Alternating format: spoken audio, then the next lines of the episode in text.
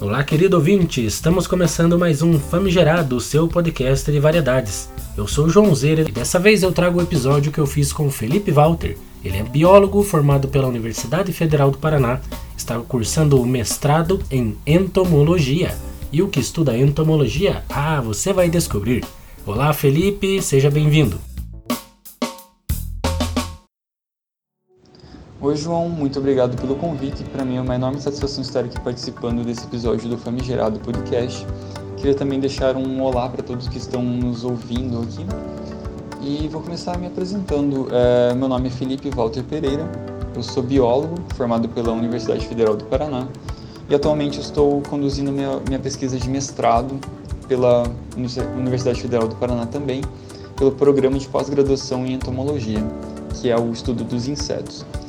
É, bom, minha especialidade é abelhas, eu trabalho atualmente com abelhas, é, pesquiso sobre abelhas desde 2018 e comecei meu mestrado agora e meu mestrado é, é, focado em abelhas e mudanças climáticas. Talvez eu traga alguns pontos durante nossa conversa também.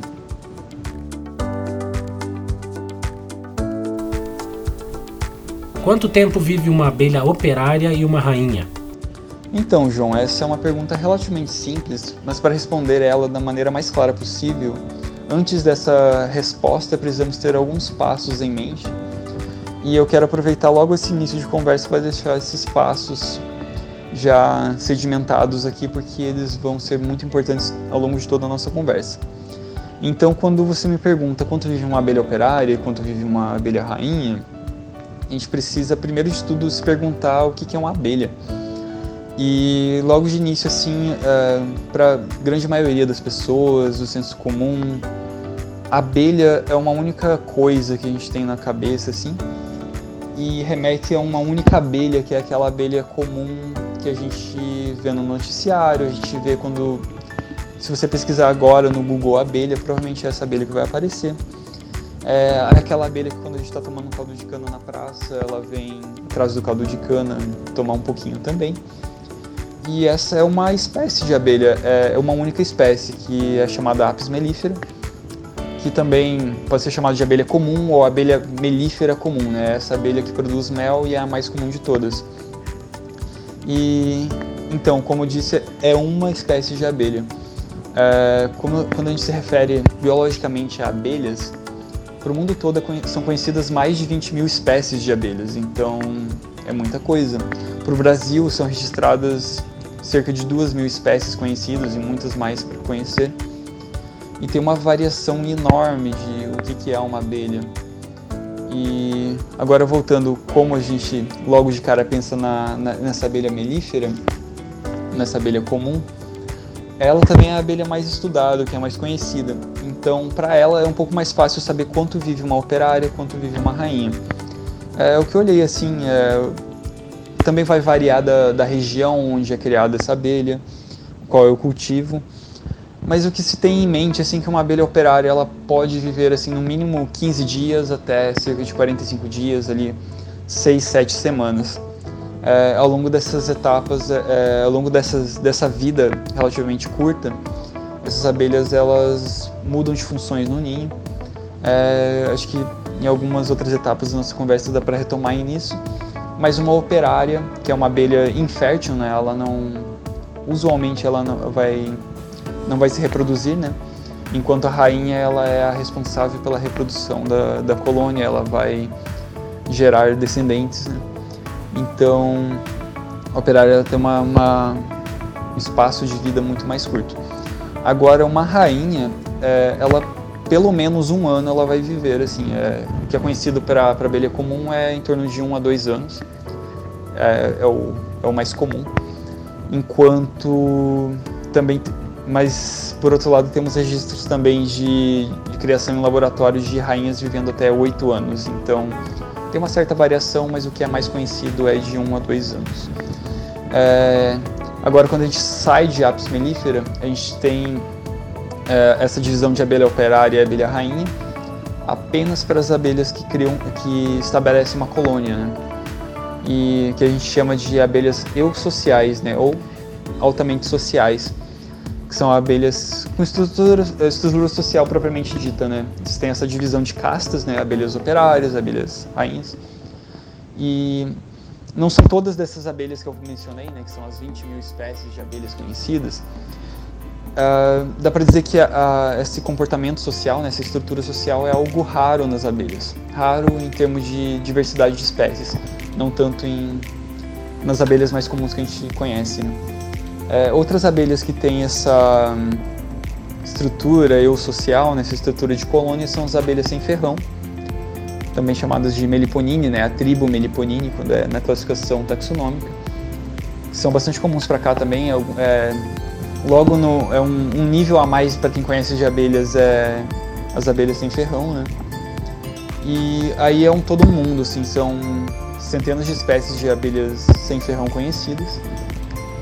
E poucas delas são conhecidas a fundo para dizer quanto uma, uma, uma, abelha operária, uma rainha pode viver. Mas dá para a gente usar mais ou menos esse, esse parâmetro da, da, da abelha melífera, que é ali algumas semanas para as operárias e as rainhas podendo viver mais de, mais de anos. Quanto mel uma só abelha é capaz de produzir durante sua vida? Novamente, para responder essa pergunta, a gente precisa ter bem claro a qual espécie de abelha a gente está se referindo.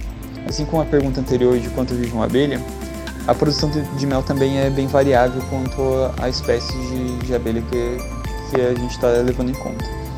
Essa abelha mais comum, a abelha melífera, Apis mellifera, ela é bem mais conhecida, ela tem uma relação muito mais longa com a humanidade, assim, é conhecido registros lá do Egito Antigo, da, do cultivo de, de abelha para a produção de mel. Então essas abelhas estão próximas a gente, estão sendo selecionadas para produzir muito mel, é, linhagens de abelhas que produzem mais, é, então tem essa ligação com a humanidade muito mais longa.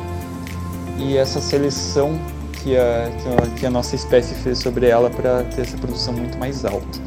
Que naturalmente uma abelha que produz mel, ela produz o mel para estocar, para ser esse alimento, essa fonte de, de nutrientes durante o inverno, que é a fase que não tem tantos recursos florais para essas abelhas se alimentarem. E aí, é, quando a gente pensa em abelhas que não foram, não passaram por esse processo de seleção, a produção de mel é muito menor. Ah, agora falando para essa abelha mais comum, que tem toda essa relação, ela é, é, tem uma, uma, uma, informação bem clássica, conhecida, que uma abelha operária ela produz cerca de 5 gramas ao longo de toda a sua vida. Né? Como a vida é curta e também pensando na nossa escala, né, 5 gramas parece pouco, mas para uma pequena abelha é bastante. E pensando também numa colônia, numa grande colônia, 5 gramas por indivíduo, né, pensando em centenas de milhares de indivíduos dentro de uma colônia, é, é se dar todo aquele montante para ter uma, uma colmeia cheia de mel, né?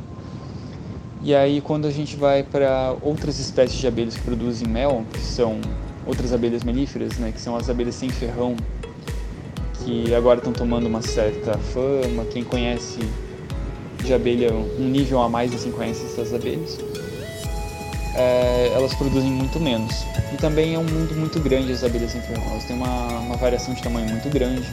Tem, por exemplo, a mandaçaia, né, que é uma melípona. Ela é uma abelha mais robusta, maior, mas mesmo assim produz menos que a, que a Apis mellifera.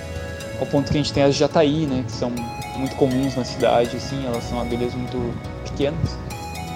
E a colônia já, já também é pequena, então a produção de mel é muito menor e vai ser menor ainda se a gente considerar uma plebeia, né, uma abelha mirim, ela é do tamanho quase de um pequeno mosquito, assim, então a, a produção de mel é muito pequena, muito menor, não tem nada quantificado, até onde eu sei, né, de quanto uma única operária vai produzir. Mas aí o buraco é um pouco mais embaixo. E novamente falando da, da, da apis mellifera, né, é, ela tem essa grande produção de mel, o mel que a gente compra no mercado com maior facilidade, que é um valor de compra um pouco mais acessível. É, ela produz todo esse tanto porque ela está ligada muito a essa seleção, né? seleção de linhagens que produzem mais, mais. E é, é semelhante assim, tem um pesquisador que fez uma, uma comparação muito célebre, né, falar da Apis mellifera, né, da abelha Apis mellifera comum, é, é muito semelhante a gente falar de uma galinha, sabe, que é em relação a todas as aves, é como se a estivesse falando de uma galinha, que é uma, uma espécie de ave que está muito próxima à humanidade, ela é criada para um fim, né? enquanto as abelhas nativas elas não têm tanto essa relação, né? embora as abelhas sem ferrão estejam sendo criadas mais recentemente para a produção de mel, mas é algo muito em menor escala. Quase todo mundo já levou uma ferroada de abelha, eu inclusive. O que as fazem atacarem a gente? Perfeito, essa é uma pergunta excelente para trazer à tona, porque ela dialoga muito com o senso comum. É, da mesma forma que quando a gente fala abelha já vem prontamente a palavra mel, não demora muito também vem a palavra ferroada, ferrão. É, eu como trabalho com abelha toda hora que eu falo, ah, eu trabalho com abelha, alguém já fala, nossa, já tomou ferroada, é, nossa, já vem com história de ferroada também, todo mundo conhece ou já tomou ferroada. E da mesma forma que está sendo as outras perguntas, vou trazer essa de qual abelha a gente está se referindo. É, como é algo do senso comum também, essa abelha mais comum possível, é 99% de chance de a gente estar tá falando do apis mellifera, todos os acidentes que ocorrem com a abelha. E aproveitando já para apis mellifera, para responder o que, que, fazem elas atacar a gente, né? É, tem alguns tópicos para trazer assim. Primeiramente, é, é uma abelha que é, que é, tida como muito agressiva, né? Ela é territorialista, tem essa estrutura de colônia, ela precisa defender é, o ninho dela, né? A colônia, a colmeia. E é conhecida também como uma, uma espécie bastante agressiva. Essa nossa variedade de, de apis mellifera africanizada então, talvez isso explique muito os ataques. É, como lá dentro tem todo um ninho, tem lá vai estar a rainha que é fundamental para a manutenção dessa, desse, desse ninho, né, dessa colmeia. É lá onde vai estar todo esse recurso, vai estar a, as crias das abelhas, os imaturos, né, larvas e também o mel. É, então elas vão atacar esse ninho é, se eles estiverem próximo a esse ninho, né, como uma forma de defesa. De outra forma, também como uma forma de defesa básica, se você está com uma abelha, uma abelha entra sem querer na sua roupa ali, é, na sua camiseta, ou próximo à sua mão, se você for apertar, ela naturalmente vai, vai se defender no caso, né, então vai tomar uma ferroada. Então acho que eu posso deixar para apis, né, para abelha mais comum, que o caso de ferroada se deve a dois motivos. Um que é essa proteção da colmeia, e outro que é esse essa defesa propriamente dita, assim, ela se sente apertada em algum lugar, ameaçada e acaba ferroando. E de outra maneira, assim, é, acho que alguns outros poucos casos de ferroada vão ser as mamangavas, tanto Xilocopa, que são as mamangavas carpinteiras, né, que fazem em madeira, quanto as do gênero bombos, que são mamangavas do, do solo, né, do chão. É, pode ser que ocorra algum acidente, tem gente que reclama que é muito dolorido, porque são abelhas muito grandes, né? É, novamente é, é, quando a gente está próximo ao ninho, porque ela vai defender esse ninho, porque é lá que vai estar tá a prole dela, né, as crias dela. Então é importantíssima essa, essa defesa. Pode ser que ela sinta ameaçada, assim, é um possível predador desse ninho. É, é puramente defesa.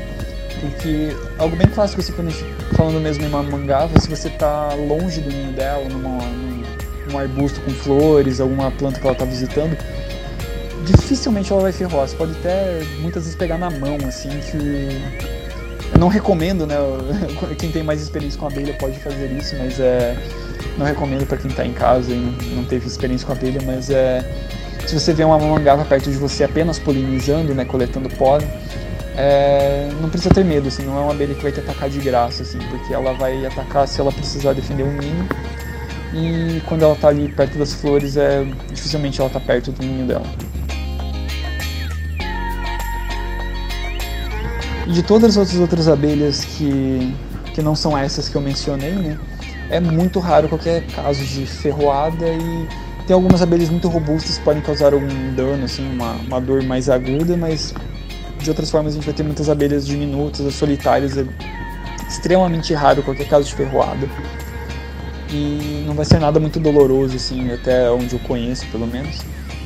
De outra forma também temos as, as abelhas sem ferrão, que estão tendo uma certa fama, estão ganhando um, certos holofotes mais atualmente. E como o nome diz, abelhas sem ferrão, elas. Não é que elas não têm ferrão, mas o ferrão é atrofiado ao ponto de não ser. É, como posso falar? Útil, né? Não é um ferrão que provavelmente ele vai ferroar, né? Não é utilizado para defesa.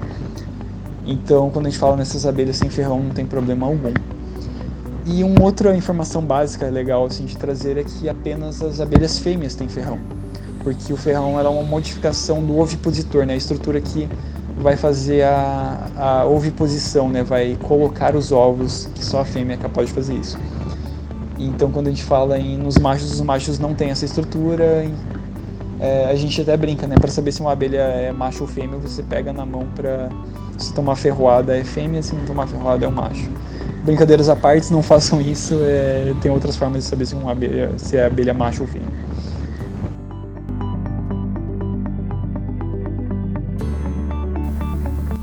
É verdade que nem todas as abelhas produzem mel? Boa, João. Essa é uma pergunta importantíssima e fundamental para entendermos o que são as abelhas. Né? E porque dentro do senso comum, logo que a gente fala abelha já é associado prontamente à palavra mel. E a verdade é que não. São pouquíssimas as espécies que são capazes de produzir mel. É, dentro da, como eu mencionei anteriormente, né, tem as abelhas melíferas comuns, né, as abelhas mais comumente conhecidas, que são as Apis mellifera, né? E dentro da Apis mellifera tem todo o gênero Apis, que estão de, de abelhas que tem essa estrutura de colmeia e produção de mel. É, entretanto, a, a mais utilizada e que, a, que é criada para nossa região é a Apis mellifera. É, inclusive, é, é uma, é uma, uma variedade, né, uma, uma subespécie que é uma, um híbrido entre uma, uma linhagem europeia com uma, é uma linhagem africana e essa chamam de é, abelha africanizada, né? Essa é a abelha mais comum, ela produz muito bem aqui e ela se deu muito bem para nossa região, porque são abelhas que naturalmente não ocorreriam no, na nossa região, né? Elas são abelhas da, da região da, da Europa, da África, da Ásia, mas não daqui. E aí outras abelhas, as abelhas que naturalmente ocorrem aqui que produzem mel são as abelhas sem ferrão, né? A tribo Meliponine e dentro da, de Meliponine a gente tem algumas centenas de espécies, uh, não tenho o número exato, mas acho que uma dá para chutar aí umas 500 espécies de abelhas uh, sem ferrão conhecidas. E alguma delas, né, algumas poucas dezenas que são criadas pelos humanos para a produção de mel.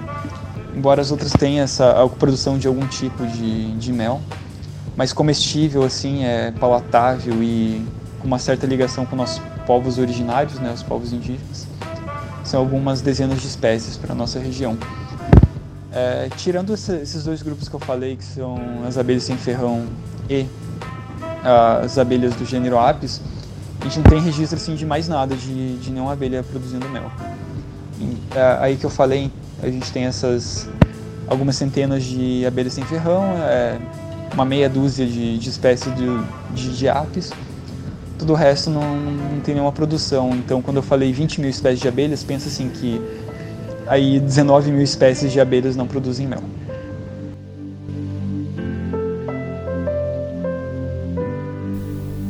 Todas as abelhas têm colônia? Boa, João. Essa é uma pergunta importantíssima e fundamental para entendermos o que são as abelhas. Né? E porque dentro do senso comum, logo que a gente fala abelha já é associado prontamente à palavra mel. E a verdade é que não. São pouquíssimas as espécies que são capazes de produzir mel. É, dentro da, como eu mencionei anteriormente, né, tem as abelhas melíferas comuns, né, as abelhas mais comumente conhecidas que são as Apis mellifera, né? E dentro da Apis mellifera tem todo o gênero Apis, que estão de, de abelhas que tem essa estrutura de colmeia e produção de mel. É, entretanto, a, a mais utilizada e que, a, que é criada para nossa região é a Apis mellifera. É, inclusive, é, é, uma, é uma, uma variedade, né, uma, uma subespécie que é uma, um híbrido entre uma, uma linhagem europeia com uma, é uma linhagem africana. E essa chamam de é, abelha africanizada, né? Essa é a abelha mais comum, ela produz muito bem aqui e ela se deu muito bem para nossa região, porque são abelhas que naturalmente não ocorreriam na nossa região, né? Elas são abelhas da, da região da, da Europa, da África, da Ásia, mas não daqui. E aí outras abelhas, as abelhas que naturalmente ocorrem aqui que produzem mel são as abelhas sem ferrão, né? A tribo Meliponine. E dentro da, de Meliponine a gente tem algumas centenas de espécies, uh, não tenho o número exato, mas acho que uma dá para chutar aí umas 500 espécies de abelhas uh, sem ferrão conhecidas. E alguma delas, né, algumas poucas dezenas que são criadas pelos humanos para a produção de mel. Embora as outras tenham essa a produção de algum tipo de, de mel, mais comestível, assim, é palatável e com uma certa ligação com nossos povos originários, né, os povos indígenas. São algumas dezenas de espécies para a nossa região. É, tirando esse, esses dois grupos que eu falei, que são as abelhas sem ferrão e as abelhas do gênero Apis, a gente não tem registro assim, de mais nada de, de não abelha produzindo mel. E, é, aí que eu falei, a gente tem essas algumas centenas de abelhas sem ferrão, é, uma meia dúzia de, de espécies de, de, de apis, todo o resto não, não tem nenhuma produção. Então, quando eu falei 20 mil espécies de abelhas, pensa assim que aí 19 mil espécies de abelhas não produzem mel. O que pode causar o colapso das colmeias ou colônias? Ah, legal, João. Esse é um termo bastante frequente nos noticiários. Ele é um termo relativamente recente e é bem importante a gente tentar entender melhor o que, que é esse colapso das colmeias. Né? É, se não estou enganado, eu, o termo ele apareceu primeira, pela primeira vez nos Estados Unidos, se não me engano, em 2006, é, sobre o termo né, collapse, é, colon collapse disorder, né, o desordem da colapso das colmeias. E aconteceu como um fenômeno mesmo da, nesse ano é, de 2006 é, em diversas propriedades lá do país, do, dos Estados Unidos, né? É, apareciam milhares, milhões de abelhas mortas na propriedade. Ninguém sabia porquê, era um mistério muito grande. E morreu tanta abelha ao ponto das colmeias não se manterem, né? Acabar morrendo por falta de indivíduo mesmo. Então chegou esse termo de colapso das colmeias. E aí, novamente, aqui a gente está falando da, das abelhas mais comuns, né? da, da Apis mellifera que é essas abelhas criadas para produção de mel, muitas vezes também para polinização ali, mas tem toda essa, preocupação enorme. E de lá para cá, muito foi sendo estudado sobre isso e hoje a gente tem uma ideia maior do que pode causar isso. E não é uma causa só, é, é uma sinergia de várias, vários aspectos.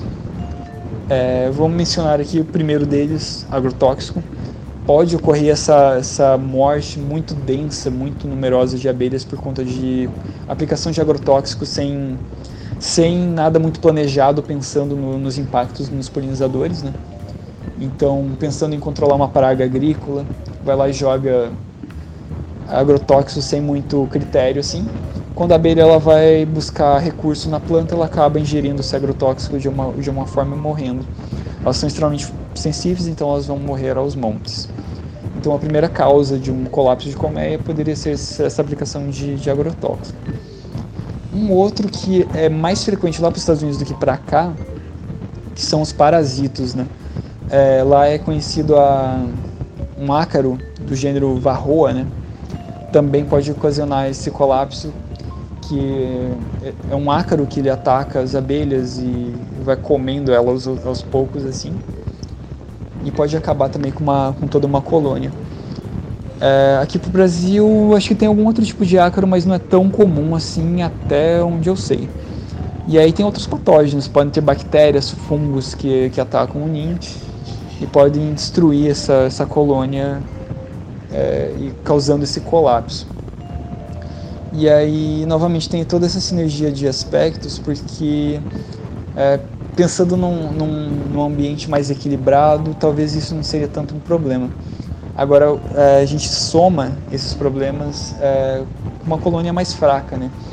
É, se tem esses ácaros ou essas bactérias, fungos, seja lá o que a gente está falando, em um ambiente dominado por uma paisagem de monocultura, essas abelhas elas estão se nutrindo com uma, com uma alimentação mais pobre, muitas vezes estão ingerindo agrotóxico, então é uma, uma colmeia muito mais frágil, então ela está mais vulnerável a patógeno e a alimentação dela está mais frágil. É, dá para fazer até um paralelo com, com a gente mesmo, se a gente está comendo mal, se a gente está vivendo mal, se a gente está num ambiente é, deturbado, né, um ambiente em uma, uma certa um certo impacto muito grande, nossa imunidade vai para baixo também, né?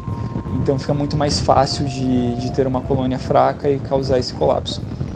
É, então, resumindo assim, o que eu colocaria como essa causa do colapso, que a gente pode ver até para nossa região muitas abelhas morrendo, é, vai desde a aplicação de, de agrotóxico até essa, esse impacto na, ambiental mesmo, de uma monocultura, uma falta de diversidade de plantas para as abelhas, é, um clima instável, ao ponto de ter a, um estresse mesmo para pra, as abelhas, uma, uma, uma situação de não saúde. E aí pode deixar as abelhas muito frágeis ao ponto de colapsar mesmo com colmeias e dizimar com criações de abelhas, né? Quando a gente fala em abelhas cultivadas, assim como apis. E não vai ser muito diferente para as abelhas nativas, né? Se elas estão dessa forma, elas estão mais frágeis e podem morrer aos montes.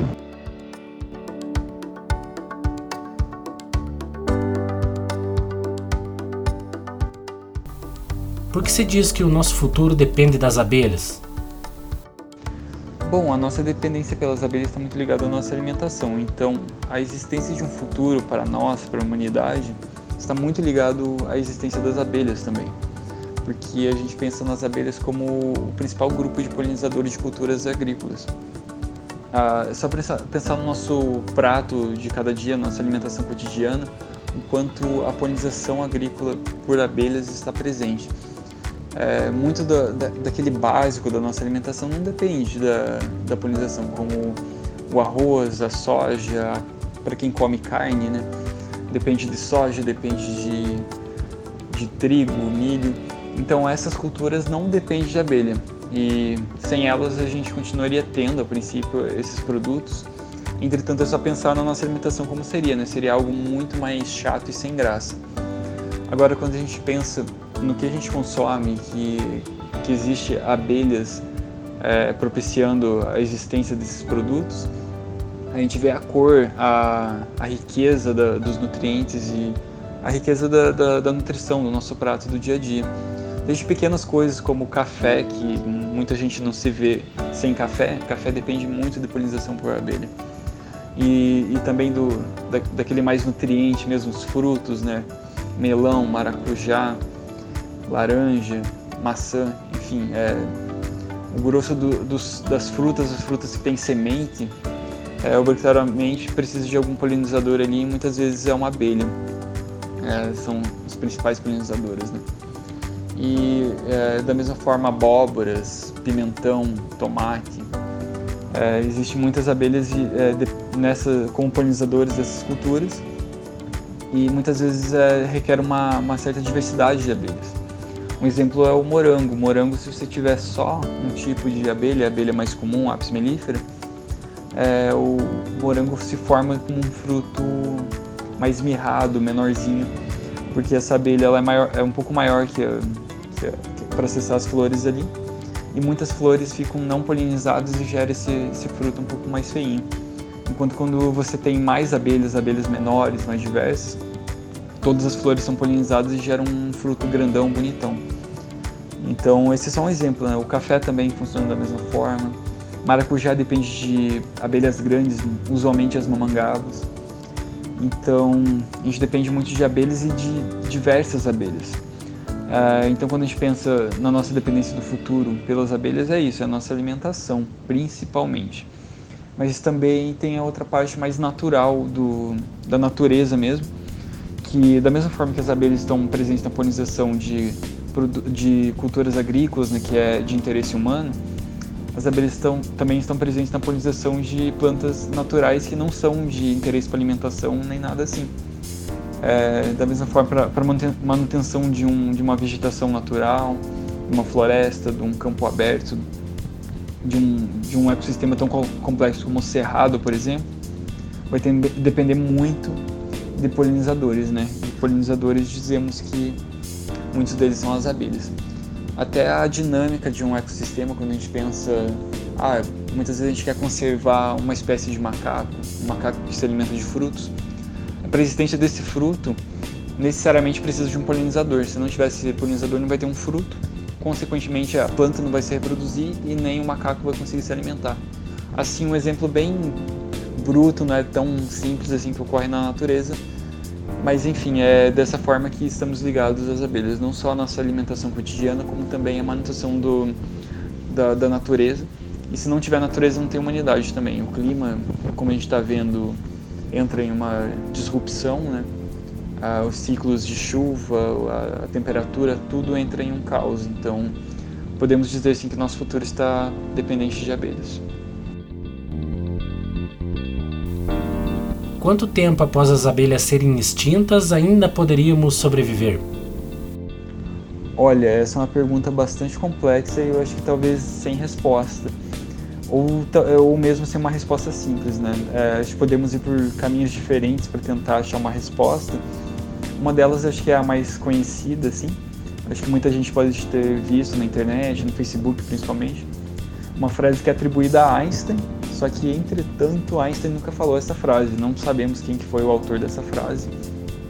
Mas era algo que postulava, assim, com uma boa intenção, que se as abelhas morressem, se as abelhas fossem extintas, a gente viveria, sei lá, um X tempo, assim, sei lá, um, dois anos, não lembro exatamente.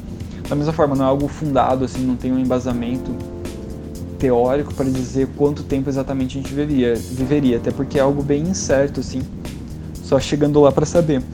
É, como eu falei da nossa dependência na, na polinização, na, no que a gente consome no, na alimentação cotidianamente, é, a nossa alimentação ficaria muito mais chata, feia e talvez com menos nutrientes. A gente passaria a se alimentar, continuando a se alimentar de pão, por exemplo. O pão não tem nenhum, nenhum produto que depende de abelha. Aquele arroz diário, é, alguma coisa vinda de, do milho. A soja tem pouco impacto na, nas abelhas, uh, dependência de abelhas. Né? Uh, então, quem come carne continuaria comendo arroz, carne, pão. Uh, agora a gente pensa aquele colorido, aquele rico da, da nossa mesa, não teria. até eu que gosto muito de café, ficaria sem café, chocolate. tudo isso seria muito mais complexo. Né? mas assim, exatamente quanto a gente ficaria não saberíamos, né? Talvez um, uma escassez de alimento seria o maior problema, então muita gente morreria por falta de alimento de fato, é uma subnutrição muito alta. É, então daria para pensar em algo muito mais distópico e duradouro, assim, alguns anos de totalmente caos. E acho que não seria nada muito agradável, então é melhor conservar as abelhas enquanto a gente pode. E um outro, em outra linha de raciocínio que eu, que eu fico imaginando tem um, pesquisador muito conhecido, é Edward Wilson, que é especialista em, em insetos, principalmente formigas. É, ele fala que a nossa espécie morre muito antes do que qualquer inseto, sabe? Então, acho que muito antes de a gente pensar assim como seria o nosso futuro sem as abelhas ou quanto tempo a gente viveria sem as abelhas, eu acho que qualquer impacto muito grande nas abelhas, não ao ponto de extinguir, mas de diminuir muito as abelhas, já, já seria possível pensar num cenário de extinção humana. Então, acho que é muito mais preocupante a nossa, nossa ideia de conservação.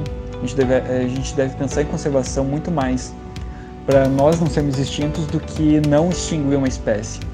Ou um grupo de espécies, quando a gente está falando em abelhas, né? São mais de 20 mil espécies existentes conhecidas. Né? Então, é, eu, eu fico mais com essa do Edward Wilson, né? Que a gente morreria muito antes do que a última abelha morreria antes de ser extinta. Então, acho que a preocupação é outra, é de a gente manter a, as abelhas abundantes, viventes, com um bom ambiente para elas. Mas se a gente não for capaz de fazer isso, nossa espécie vai para fita mesmo, vai vai pro vai pro caixão da, da história da, da, do planeta e eu apostaria que as abelhas ficam e, enfim. É, não é algo muito otimista, mas é, essa é a minha resposta. Como é possível manter a produção agrícola com a conservação da biodiversidade de polinizadores? Excelente pergunta, João, e essa é uma pergunta fundamental para a gente entender o que é desenvolvimento sustentável e como que é conservar a biodiversidade nos tempos atuais. Porque assim, a gente continua produzindo, né? A gente precisa continuar produzindo na agricultura, A gente precisa continuar comendo, obviamente, e de preferência comendo muito bem, e com todo mundo comendo, sem ninguém passar fome. E isso passa por várias ideias e outras reformular o que a gente tem de agricultura atualmente, assim, principalmente no Brasil. É, um primeiro ponto chave é o uso de agrotóxicos. Tem muita gente que fala que é impossível parar de usar agrotóxicos e continuar produzindo em larga escala. Então, mesmo partindo por esse lado, é, continuar aplicando os agrotóxicos, né, é, precisa rever e criminalizar como é feito atualmente, porque atualmente é, é, é aplicado em massa, é, sem nenhuma pensar em consequências que isso vai ter, né? São aviões jogando agrotóxicos de cima, é, é aos, aos, litros de agrotóxicos, né? as toneladas de agrotóxicos em uma plantação.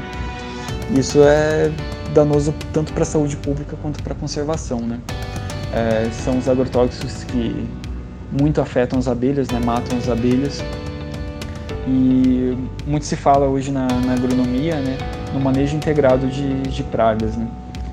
É, então, nesse uso de agroquímicos, é, tentar evitar ao máximo usar só quando não tem outra, outra opção, né? E isso envolveria também aplicar em melhores horários do dia, os horários que não tem polinizadores ativos ou épocas do, do ano que não tem ninguém ativo. Embora o agrotóxico fique bastante tempo ali na, na planta, na flor, e isso vai, vai a, a atacar de qualquer forma as abelhas. É, tem também outra forma de, de por que, que a gente está atacando agroquímico no, numa plantação é para controlar alguma praga, né? Ou uma erva daninha ou algum inseto praga também. Então, como que a gente faz para é, controlar essas pragas sem usar o agrotóxico? Uma outra forma é, é o uso de que a gente chama de predadores naturais, né? O controle biológico. O controle biológico quando a gente usa um, é organismo vivo para controlar uma, uma praga agrícola. Né? É, pode ser um outro inseto que se alimente desse inseto, ou seja, parasita de, dessa praga. É, seja algum outro inseto que seja predador, né, se alimente do, da praga ali em questão.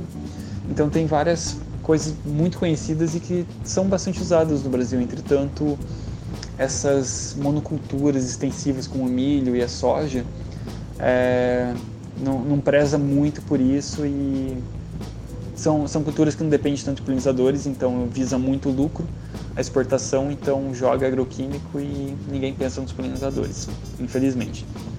E uh, a outra forma que eu acho muito mais interessante é a, a, agricultura sustentável, né? Quando a gente pensa na agroecologia, né, que é integrar os conceitos de ecologia na agronomia, você ter uma, uma área de cultivo muito mais diversa, você não tem uma monocultura, né? Você tem diversas diversas culturas ali, diversos plantios é, associa associados com um ambiente muito mais complexo, né? Uma, uma floresta perto, é, uma, uma parte plantada assim ou natural mesmo que remeta ao ambiente natural. Então a agroecologia está muito em alta atualmente em vários debates e é nela que a gente deveria focar, assim, que é uma, uma, uma agricultura muito mais diversa. É ali que eu ia ter uma alimentação muito mais rica e propícia para matar a fome de todo mundo e a um preço acessível. É, também atrelado à produção de, de orgânicos, né, algo que deveria ser incentivado principalmente pelo governo inicialmente para baratear o preço, né, aumentar o consumo e também manter essa, essa diversidade na alimentação, porque o que a gente fala que é nocivo para natureza, para a diversidade no, no, nosso país atualmente, é realmente as monoculturas, né? É soja, é milho, é o plantio de pasto e criação de gado. E uma coisa bem delicada é isso. É, muita gente interpreta de uma forma não muito inconveniente, mas a gente precisa rever a nossa forma de consumo também. É, o consumo de carne, principalmente carne bovina, é muito danosa para a natureza, tanto no consumo de água quanto nisso aí, porque para a gente ter a, ali a, o, o, gado que a gente vai se alimentar precisa do, do, pasto, precisa da soja que é plantada, então isso incorre em muito desmatamento. E, consequentemente, também, hoje falar em consumo de carne bovina é cert, certamente elitista no Brasil, né? Porque as camadas mais pobres não têm acesso à carne bovina.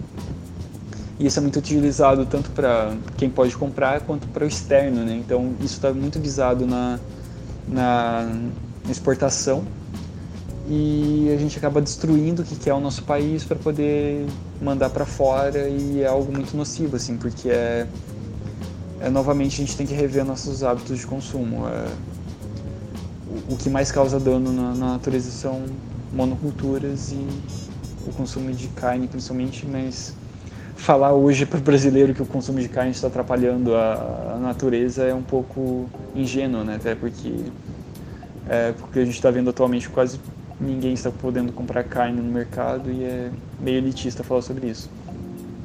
Mas acho que fundamental é isso, é como que a gente faz para continuar produzindo é rever nossos, nossa forma de, de produção, é, favorecer o pequeno agricultor, né? E também essas práticas de agroecologia, ter um, uma agricultura mais diversa, mais complexa e fundamentar pela, pela conservação. Eu acho que indo nessa direção fundamentaria muito da nossa conservação e de desenvolvimento sustentável e bem-estar da humanidade. Poderíamos ter mais um, uma esperança para o futuro, assim vamos dizer. Mas, novamente, com monocultura e com essa exportação, política de exportação agrícola, fica bem difícil para a gente.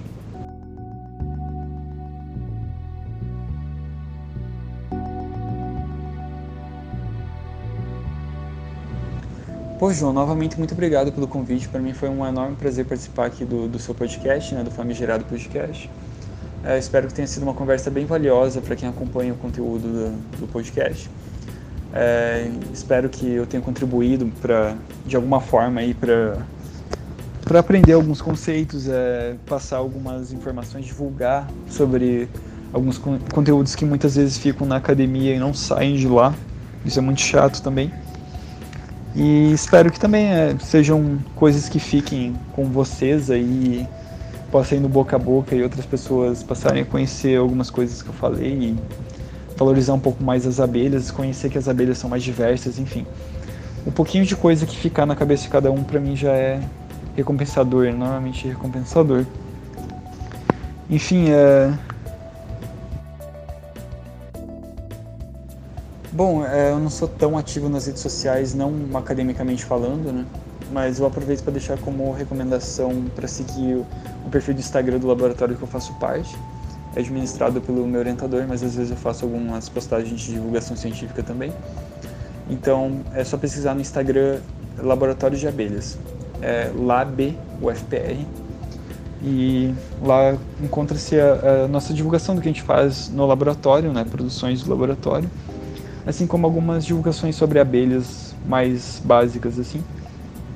Então, principalmente é isso. Nas outras redes eu, eu simplesmente deixo como Felipe Walter, é meu perfil pessoal. Às vezes eu falo um pouco sobre a minha área de formação também. E no geral é isso. É, quero deixar um obrigado a todos que nos acompanharam até aqui. E qualquer dúvida, estamos nas redes por aí.